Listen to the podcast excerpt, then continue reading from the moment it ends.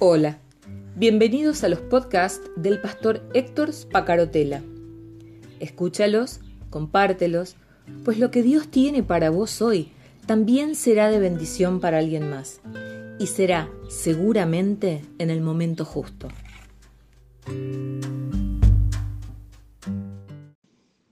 Buen día, ¿cómo estás? Lunes, comienzo de semana y siempre necesitamos una palmada especial del Espíritu Santo en la espalda que nos diga, ponete de pie, tranquilo, eh, disponete a mirar por la ventana de la vida porque hoy tengo algo especial para vos. Y estoy seguro que también así va a pasar con cada uno de nosotros. En este lunes Dios tiene algo especial para nosotros. Me gustaría que me contaras, si me respondés solamente lo voy a recibir yo, que me contaras qué es lo que hoy viviste de especial en el final de este día. De qué forma el Espíritu Santo se ocupó de mostrarte cosas que antes no habías visto. Estaba preparando, te decía, el devocional de esta mañana y me acordé que hace tres años atrás fuimos eh, con mi esposa a una iglesia mm, a conocer la experiencia de Hilson. Hilson es la iglesia más grande de Australia eh, y tiene su sede en Buenos Aires.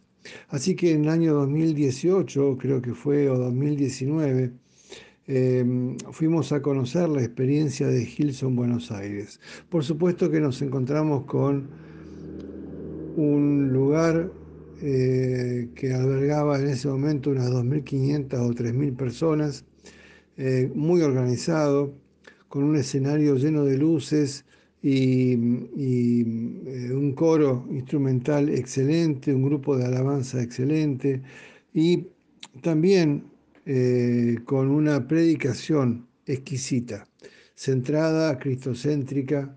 De pronto el mismo pastor dijo, espero que estas luces no los confundan.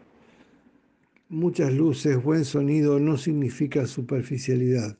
Dios nos habla también a través de estos, eh, procesos, de estos procedimientos. Y estábamos allí sentados como unos más, mi esposa y yo, de esos 2.500 eh, o 3.000 feligreses que estaban participando de la vida de la iglesia. Cuando terminó el mensaje, como te digo, muy profundo, y el pastor dijo, sé que hay mucha gente que necesita oración. Eh, y con tanta gente presente no puedo yo ministrar personalmente a cada uno. Eh, y sé también que hay pastores presentes que están sentados en las bancas participando como otros feligreses. Yo les pido que se pongan de pie y eh, comiencen a ayudarme en la administración de la gente, en la oración por las personas que están necesitando. En un principio yo no me paré eh, y después sí terminé haciéndolo. Y cuando me puse de pie, empecé a mirar a mi alrededor qué me mostraba el Espíritu Santo de Dios. Y a unos 10 metros de distancia de donde yo estaba, estaba de pie un muchacho de unos 30 años, em, con los ojos cerrados, rígido, sin poder expresar una palabra.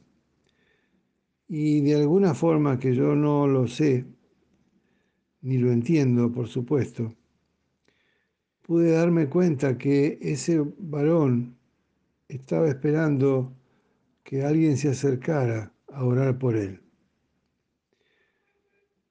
Y lo hice, caminé hasta donde él estaba. Él nunca me vio, pero yo puse su mano, mi mano sobre su hombro, puse mis dos manos sobre su hombro y comencé a orar en voz baja, de modo que él tampoco se enteró nunca de cuál era mi oración, de qué es lo que yo estaba diciendo.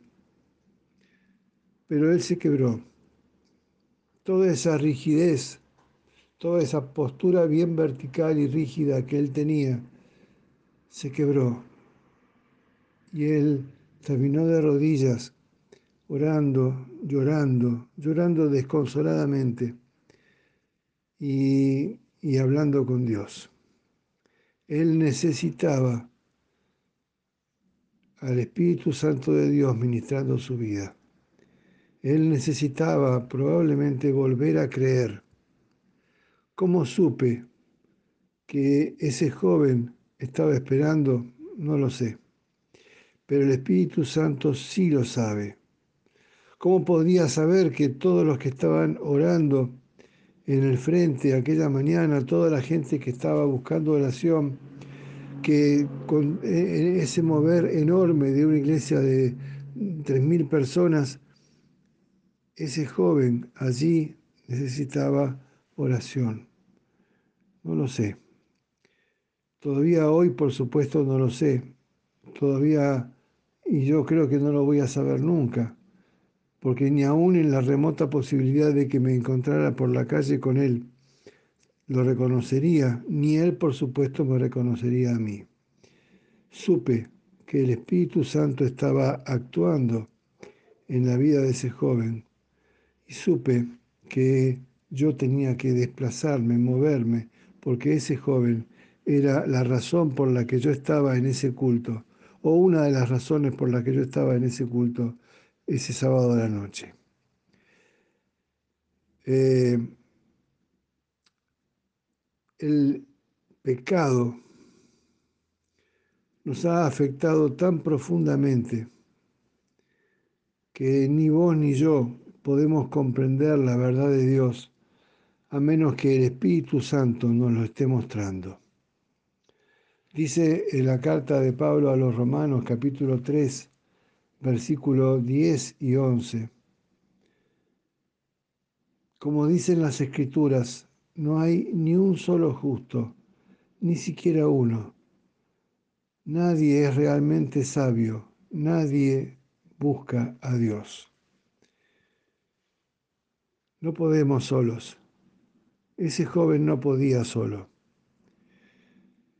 No podemos encontrar ayuda sin la presencia del Espíritu Santo manifestada también a través de otro hombre o de otra mujer sensible a sus indicaciones. Dios es nuestro Maestro, el Espíritu Santo es nuestro Maestro. Cuando leas la Biblia, tenemos que ser sensibles al Espíritu para que nos enseñe la palabra de Dios. Cuando oramos, observemos lo que el Espíritu Santo nos quiere decir. Veamos cómo el Espíritu Santo usa la Escritura para confirmar en nuestro corazón lo que Dios ya nos está diciendo. Observemos lo que Él hace a nuestro alrededor en las circunstancias de la vida el Dios que te habla cuando orás y el Dios que te habla en las escrituras es el mismo. Es el mismo que a diario está obrando a tu alrededor. Es el mismo que nos invita, que nos muestra aquella persona que no lo encuentra y que necesita de alguien que venga a poner su mano en su hombro y a orar por él. La Biblia ilustra que cuando Dios decide hablarle a alguien, esa persona no tiene dudas de que Dios era quien le hablaba. Eso le pasó a este joven que nunca va a saber quién fue el hombre que interpretó lo que él necesitaba. Ese joven que estaba de pie en el templo, en medio de las tres mil personas que te mencionaba, nunca vas a saber quién fue, porque no es importante el mensajero, es importante que Dios había decidido hablarle a ese muchacho y le habló de una forma tal que estoy seguro que él no tuvo dudas de que Dios era quien hablaba y entendía muy bien lo que decía. Cuando Dios te habla, podés saber que Él esté hablando igual que ese joven supo que él estaba hablando. Y vos también podés entender muy bien lo que te dice. Dios lo dijo así, mas el que entra por la puerta, eh, Jesús lo dijo así, perdón, mas el que entra por la puerta es el pastor de las ovejas. Y las ovejas oyen su voz, y a sus ovejas llama por nombre y las saca. Yo soy el buen pastor, y conozco mis ovejas, y las mías me conocen. Reconocer la voz de Dios no depende de perfeccionar un método, no depende de usar una u otra fórmula, no depende de utilizar este o aquel recurso, depende de una íntima relación de amor con Él. Podés disponer de, de, tecnología, podés disponer de una caja de Biblias, podés disponer de volantes de evangelismo, podés disponer de altoparlantes y recursos tecnológicos y redes sociales, pero reconocer la voz de Dios que aquel que es el receptor reconozca la voz de Dios no depende del método, no depende de la, del instrumento, no depende de la herramienta, depende de una íntima relación de amor con Él. Quienes no tienen esa relación no pueden oír lo que Dios está diciendo. ¿Puedes entenderlo? La gente está golpeando sin darse cuenta todas las puertas que pueda encontrar, porque necesita esa relación, necesita oír lo que Dios está diciéndole a su vida, necesitan volver a tener esperanza. Dios se va a comunicar en forma singular, en forma única, en la intimidad de sus vidas. Por eso nuestra relación con Él es de suma importancia, porque en su omnipotencia, en su asombrosa omnipotencia, Él decidió usarnos. Él decidió usarnos. Esa es la labor del ministerio. No un título ni un eh, diploma pegado en la pared o un carnet. La labor del ministerio es ser sensible al mover del Espíritu Santo. Héctor Spacarotela desde Río Gallegos. Dios te bendiga. Hasta mañana.